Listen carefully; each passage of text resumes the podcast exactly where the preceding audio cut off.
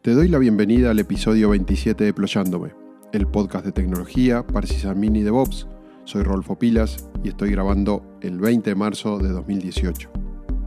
Si recuerdas, en el episodio anterior de Deployándome, habíamos estado conversando en forma general sobre los clústeres de Docker y habíamos visto que permitían solucionar problemas de escalabilidad. Vimos que son útiles cuando tus aplicaciones o servicios tienen requisitos de disponibilidad continua y en caso de problemas necesitas recuperarte automáticamente. También los clusters permiten adaptar en forma elástica el consumo de recursos de computación, asignando más recursos o liberándolos. En esta edición te voy a contar las características del clúster nativo de Docker. Vamos a estar hablando de Docker Swarm, que podemos definir de una manera simple como tener varios Docker Engine, pero corriendo como un enjambre.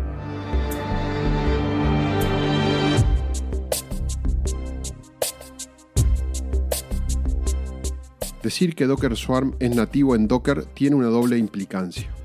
Por un lado, significa que no debes instalar nada más que Docker, y me refiero al Daemon Docker Engine y su cliente Docker. Es decir, que Docker Swarm está integrado en Docker que ya tienes instalado. Y por el otro lado, significa que es muy fácil de implementar, pues el trabajo de instalarlo es exactamente el mismo que instalar Docker en varias máquinas. Lo que vamos a tener son Docker Engine que asumen distintos roles y esos roles son dos, o manager o worker. Los workers solamente levantarán dockers con la aplicación y los managers también lo harán, pero además se encargarán de los servicios del propio clúster. Además de estas dos características de Docker Swarm, tiene una serie de funciones automáticas, de las cuales te voy a comentar cinco de ellas.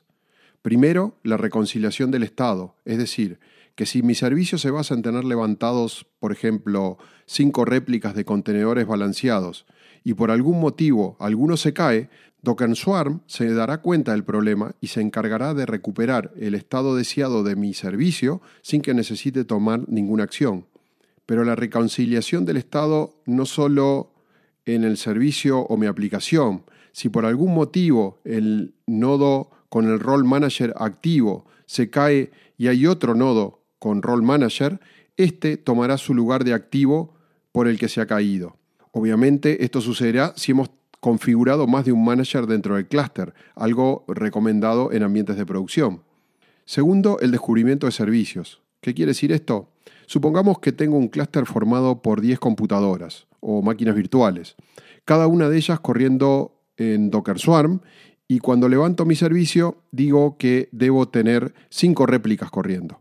Cada una irá a levantarse en alguno de los nodos sin un orden y será una tarea del manager activo registrar en qué nodos se levantó cada réplica de mi servicio para conducir las peticiones de los clientes hasta esa aplicación que está corriendo en algún nodo. Obviamente que podemos definir políticas de afinidad para que una aplicación vaya a cierto nodo o a cierto grupo de nodos. Por ejemplo, nodos que tengan más memoria o que tengan discos con mayor performance. La tercera característica es que Docker Swarm hará una magia muy interesante a nivel de red para que mi servicio, que puede requerir múltiples Dockers, pueda funcionar como siempre, es decir, como si estuviera en una sola máquina. A ver si me explico. Supongamos que levantamos WordPress. Tendremos un Docker para el servidor web, digamos Nishix, otro para el PHP con PHP FPM y otro para la base de datos MySQL. Cada uno de estos Dockers tendrá una directiva Expose configurada el puerto eh, en que escucha su servicio y se vinculará con la directiva link desde el Docker que consume esos servicios. Hasta aquí algo que hacemos con cualquier WordPress que levantamos con Docker. Cuando lo levantamos en un clúster de Docker Swarm, esto se complica, pues podemos configurar que tenemos solo una réplica para el SQL que se levantará en algún nodo, digamos el nodo 1, tres réplicas para el PHP que se levantará en los nodos 2, 3 y 4, y dos réplicas para el web que se levantarán en los nodos 3 y 5. ¿Empezás a ver dónde está la magia? En este ejemplo, Docker Swarm se encargará de presentar el puerto Expose 3306 del Docker MySQL que corre en el nodo 1 como localhost 3306 en los Docker PHP que están corriendo en los nodos 2, 3 y 4, y no tendré nada más que hacer lo que siempre hice, es decir, usar la directiva link. Y si por algún motivo esos contenedores cambian de nodo, por reconciliación o por el motivo que sea, Docker Swarm se encargará de gestionar el tráfico interno de la red para que los Dockers se sigan comunicando como si estuvieran también en la misma máquina. Si esto te parece interesante, seguro ya te estás preguntando qué pasa con los volúmenes. Y no, eh, Docker Swarm para el storage entre varios Docker requiere un servicio de storage independiente al clúster. A mi modo de ver, es bastante coherente porque el, el tener un Docker eh, de storage externo compartido no es diferente a lo que requiere un servicio de cloud con múltiples instancias. Pero sigamos con las funcionalidades de Docker Swarm. Estamos en el cuarto punto, que es que Docker Swarm se va a encargar de balancear automáticamente las peticiones de los clientes hacia las instancias Docker repartidas dentro del clúster que tendrán nuestro servicio, sin que yo tenga que hacer nada en particular. Y por último, y como quinto punto, Docker Swarm se encargará de gestionar los procesos de actualización de nuestras aplicaciones, siempre manteniendo el servicio activo mientras va reemplazando uno a uno los contenedores con la nueva versión cuando se deba actualizar. ¿Te gustó? Vamos a poner a correr nuestro cluster Docker Swarm y luego me cuentas.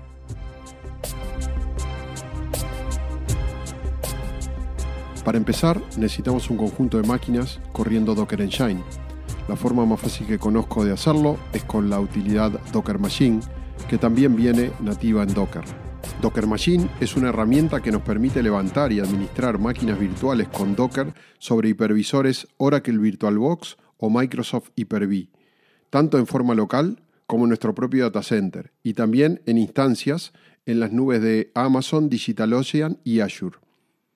Además, Docker Machine nos va a ayudar a administrar nuestros conjuntos de máquinas, ya sea para ingresar a alguna de ellas por SSH o para configurar el entorno de nuestro cliente Docker local para utilizar el clúster que acabamos de levantar. Así que con Docker Machine Create vamos a ir levantando una a una cada una de las máquinas que soportarán nuestro clúster. Las que necesitemos. Yo con cinco máquinas me conformo eh, para estas pruebas. Una vez que esté levantada con Docker Machine LS, podemos listar las máquinas que se han creado. A nuestro conjunto de máquinas necesitamos configurarlas en un cluster Swarm. Para ello, vamos a ingresar a cada una de ellas con Docker Machine SSH y ejecutaremos unos comandos de Docker siguiendo estos cuatro pasos. Primero, ingresar a uno de los nodos que va a tomar el rol de manager y ejecutar Docker Swarm init. Esto nos va a inicializar nuestro clúster y nos va a devolver un comando docker swarm join con un token. Segundo, ingresar a cada uno de los nodos que tendrán la función de worker y pegar el comando docker swarm join con el token para unirlos al clúster. Tercero, volvemos al nodo manager donde ejecutamos el init pero ahora vamos a ejecutar docker swarm join token manager y nos devolverá otro comando docker swarm join, pero ahora con el token para unir nodos manager. Y el cuarto paso es ingresar a los nodos que van a tomar también el rol manager, por ahora teníamos uno solo, ingresar a los otros, digamos, y ejecutar ese nuevo comando docker swarm join, pero ahora con el token de manager. Ahora ya vamos a tener nuestro manager principal, que fue en el que hicimos init, nuestros managers secundarios, que es donde ejecutamos el join con el token de manager, y los workers. Con esto vamos a tener nuestro cluster Docker Swarm con manager activos, manager no activos y workers armado. Fácil, ¿no? Para poder administrarlo con, desde nuestro Docker local vamos a correr nuevamente el comando docker machine env y nos va a devolver una lista de variables de entorno que debemos configurar localmente y así podremos ejecutar el comando docker node ls para consultar el estado de nuestro clúster. ¿Cómo levantamos una aplicación en nuestro clúster? Bueno, tenemos un par de pisadas que debemos observar, pero casi es lo mismo que levantar una aplicación Docker común y corriente. Es decir, podemos usar tanto el comando Docker como Docker Compose. Pero debemos recordar que nos vamos a estar basando en una imagen y esa imagen debe estar accesible en un repositorio al que todos los nodos del clúster puedan llegar, pues será cada nodo el que descargue y levante la imagen. Suelo hacer Docker Push contra repositorios en Amazon Elastic Container Registry, pero perfectamente puedes usar Docker Hub o un registry dentro de tu data center o tu red. El otro tema es que ahora Docker no va a levantar un contenedor, sino que lo que levantará es un servicio y el comando ya no va a ser docker run, sino que va a ser docker service create. Y como parámetro, el número de réplicas que queremos que mantenga el clúster. Y ya está, podemos ejecutar docker service ls reiteradas veces para ver cómo el clúster va levantando de a una las réplicas del servicio que le he pedido hasta llegar al estado deseado. En un ambiente de pruebas quedan muchas cosas divertidas por hacer. Por ejemplo, podemos empezar y apagar algunos de los nodos worker para ver cómo nuestros servicios se restablecen los nodos sobrevivientes. Podemos apagar el manager activo para ver cómo otro manager toma su lugar de activo. Podemos volver a aprender el manager anterior a ver en qué estado queda. Eh, podemos cambiar la cantidad de réplicas deseadas de un servicio y ver cómo se instancian nuevos contenedores o se borran contenedores hasta llegar al estado de, hasta ese nuevo estado deseado.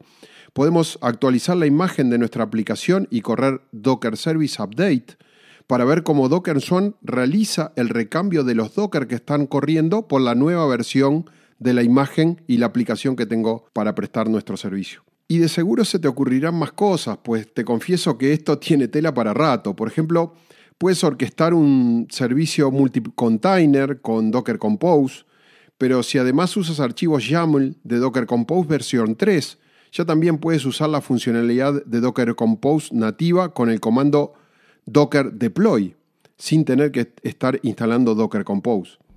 Te invito a que busques alguna imagen Docker con un servicio básico para hacer tus pruebas o te crees una imagen tuya que utilices Docker Machine para levantar varias máquinas virtuales y te armes tu clúster Docker Swarm.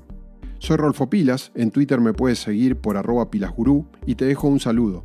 Confío en que este podcast te haya aportado para mejorar y, como siempre, espero tus inquietudes y sugerencias comentando en deployando.me. Hasta la próxima edición.